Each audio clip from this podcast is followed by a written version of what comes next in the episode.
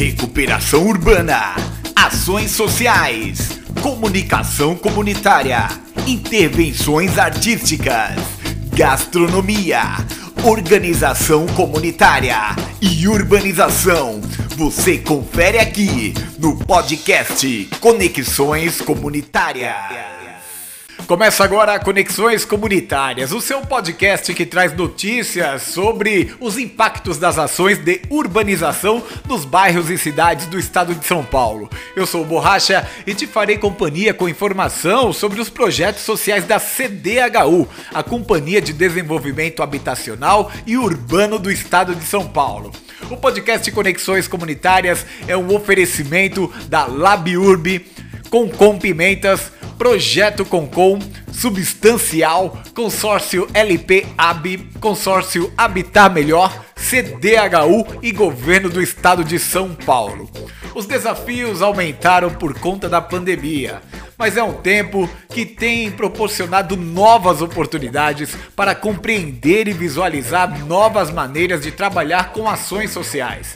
Se permitir engajar e pensar soluções no desenvolvimento urbano é permitir-se fazer parte da transformação local em meio às adversidades. No podcast de hoje, faremos uma visualização sobre as ações urbanas nas áreas de desenvolvimento local. Vale destacar que todas essas conquistas das iniciativas locais ocorreram graças à organização e mobilização comunitária que vem acontecendo ao longo desses anos. E nós começamos esse podcast com um depoimento da Valéria Sanches, ela que é gerente social de ações de recuperação urbana e regularização fundiária. É justamente sobre esse assunto que Valéria Sanches explica como funciona a regularização fundiária. Confira. A CDHU há muitos anos né, faz esse trabalho de urbanização de favelas, mas ele não acabava com uma regularização que é o documento final em nome do morador uma matrícula do imóvel, né? Então, a CDHU, ela não vende a casa, né? A casa autoconstruída, a benfeitoria, quem fez foi o morador, mas ela vai vender o terreno para o morador. Vai assinar um contrato com ele, é, tem uma planta do terreno, tem um documento que chama memorial descritivo, que fala o terreno tem tanto de frente, tanto de lado, é, faz divisa com tal, tal vizinho, tal. Então, é uma coisa que vai para cartório e fica registrado o nome, aquele imóvel é, é um imóvel legalizado, passa a fazer parte da cidade formal, do bairro mesmo, né? E como eu disse também, assim como os apartamentos, os terrenos, a pessoa só é dona mesmo quando ela termina de pagar, né? Tem o financiamento, os prazos de financiamento. Mas ela já tem um documento dizendo que aquele terreno é dela e é, e é um documento registrado em cartório, né? O contrato de financiamento do terreno, por exemplo, em Hortolândia, a gente já é, iniciou esse trabalho, já assinamos mais de 200 contratos, e, e, funciona assim: esse contrato é registrado em cartório, então a pessoa já fica sendo realmente proprietária daquela área dela, ela não é mais, é, não está mais numa área do Estado. Isso tem ônus e bônus, né? Porque ela passa também a pagar o IPTU para a prefeitura, né? Ela é responsável por aquilo. E para nós está sendo assim uma experiência muito importante, porque a gente concluía toda a obra de urbanização e não fazia essa parte, a CDHU nunca fazia essa parte. E nem sei dizer por quê. Mas verdade é que aquela urbanização ia se desfigurando. Uma coisa que estava prontinha, ia nascendo mais uma casa, entre essa casa e a outra, brotava outra. Quando você ia ver, uns anos depois, já estava tudo bagunçado de novo, né? E com a regularização fundiária, não, porque cada um sabe exatamente, tem a planta do seu terreno, né? E o nosso trabalho na regularização fundiária, é importante dizer, porque nós somos da área social, quem faz essa parte mesmo dos documentos, da planta, que manda para a prefeitura aprovar, manda para o cartório registrar, isso é uma área de regularização fundiária da CDHU, que são é, é vinculada à área jurídica da CDHU. Nós, da área social, como que a gente está atuando nisso? Então, o nosso trabalho é fazer, ver como o morador se sente naquele espaço, o que ele considera que é dele. Então, às vezes, a gente vê ali, tem seis casinhas juntas, e a gente acha que são lotes separados, um lote para cada um. Aí o, o, pai da família ali diz: não, essas seis casinhas são minhas. E é, eu cedi para meus filhos morarem, aquela ali eu alugo. Então, é esse, essa abordagem que a área social faz, sabe? É, não daria para a gente ir simplesmente para o cartório registrando o que está lá. Então, a gente pode, a partir desse trabalho que nós fazemos, nesse exemplo que eu dei, o é, que, que a gente faz? A gente indica para a área de projetos que aquelas seis casinhas estão no mesmo lote. É como se fosse um quintal com várias casas, né? É, então, é isso que a gente faz, basicamente. O nosso trabalho é esse, né? Ver como o morador se enxerga ali naquele espaço e ajudar a registrar um lote que esteja mais de acordo com a realidade dele. Valquíria Marques de Paula, ela que é gerente social de ações de recuperação urbana e fomento ao desenvolvimento local, fala sobre as mudanças de estruturas de trabalho durante esse processo de pandemia. É, essa, a gente acha que essa mudança é uma mudança.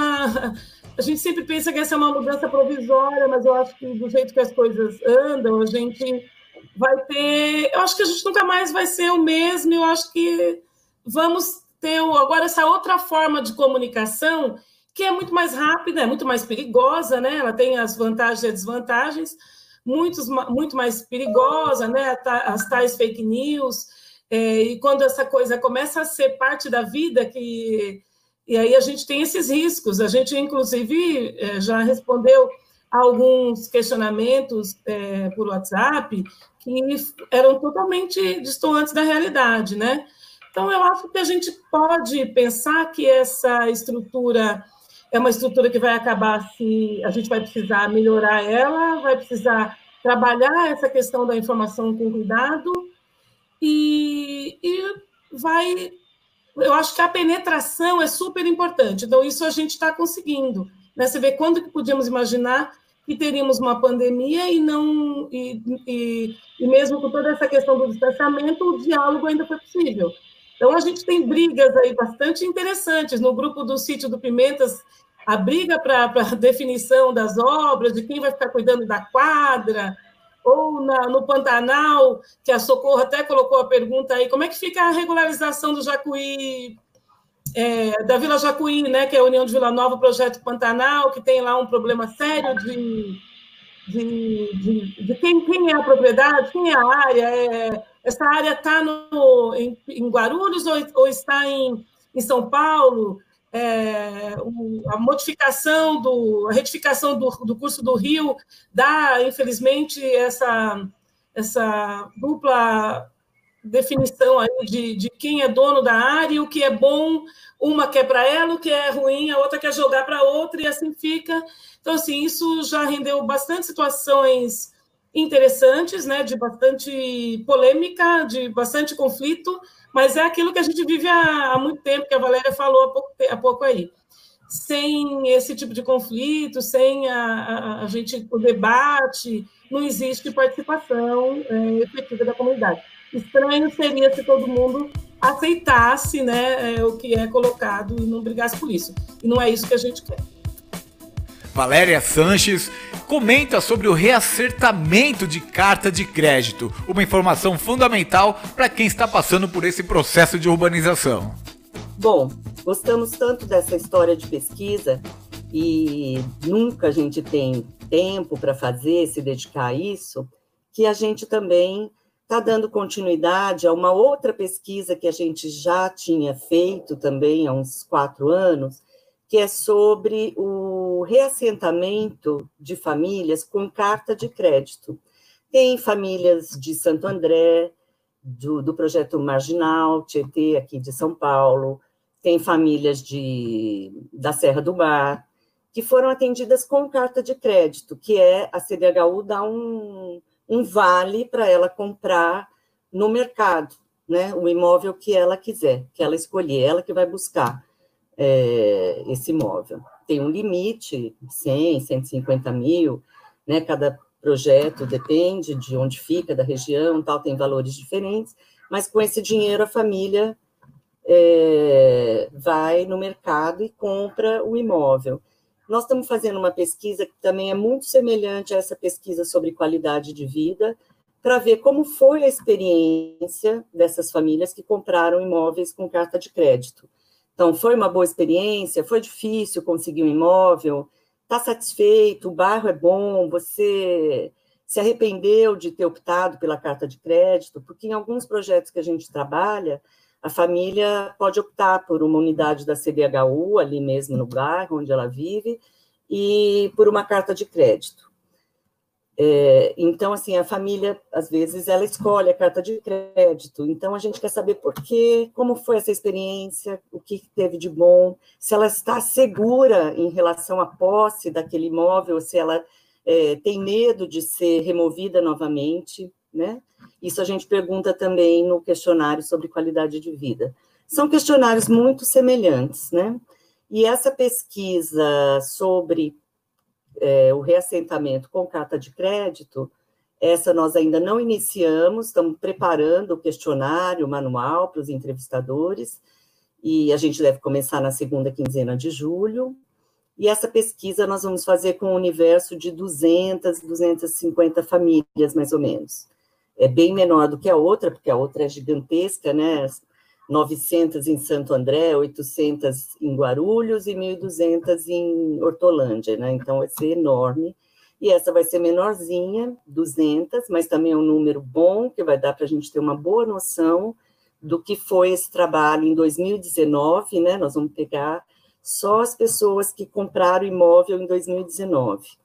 Em 2019, o ano passado, nós montamos uma estrutura na CDHU para dar suporte para as famílias comprarem esse imóvel com a carta de crédito. Por quê? É, não bastava a CDHU dar esse crédito para a família, ela não sabia como buscar essa carta no mercado. Então, tem uma equipe ligada à nossa gerência que faz esse suporte ali, lado a lado com a família, orienta, ajuda a buscar imóveis, faz um banco de imóveis, enfim, acompanha essas famílias. Então, foi um trabalho muito exitoso, muito bom, que nós fizemos no ano passado, e cerca de 200 famílias compraram, então, imóveis com carta de crédito. Então, nós queremos saber direitinho onde são os bairros que elas estão morando, as cidades, se estão satisfeitas, enfim. Vai ser uma pesquisa também muito interessante, até porque nós estamos pedindo para o ano que vem mais 250 cartas de crédito, e como os recursos são escassos, né, tem pouco, o cobertor é curto, é, vai ser muito bom a gente mostrar o resultado dessa pesquisa para a direção da CDHU, para a gente avaliar como foi esse processo e se vale realmente a pena continuar investindo nesse tipo de atendimento habitacional.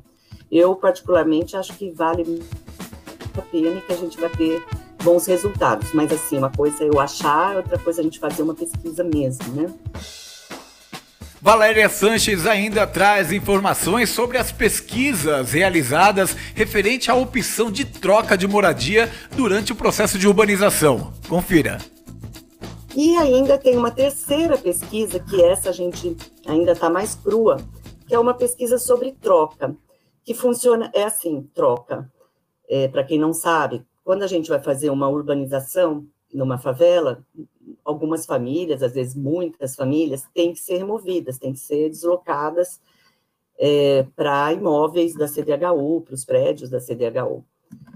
E às vezes a família não quer ir para o prédio, né? Não tem perfil, não quer ir para aquele, não quer morar em prédio, quer morar em casa, ou não quer assumir naquele momento um financiamento habitacional, pagar condomínio, contas e tal ela prefere permanecer ali na área de urbanização.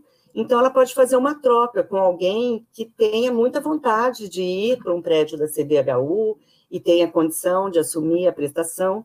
Então, pode fazer essa troca. E isso a gente nunca também investigou como é que funciona, assim, como funcionou para as famílias que fizeram troca.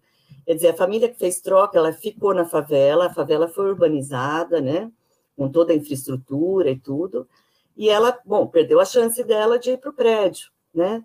E ela está satisfeita com isso? Foi bom para ela? Foi, ela se arrepende de não ter ido para o prédio? Então, é essa, essa investigação que a gente vai fazer. Mas essa pesquisa de troca ainda está bem no comecinho. Nós estamos começando é. a pensar nela. Valquíria Marques de Paula fala sobre o uso das novas tecnologias com o trabalho remoto e a mobilização da população em meio à pandemia.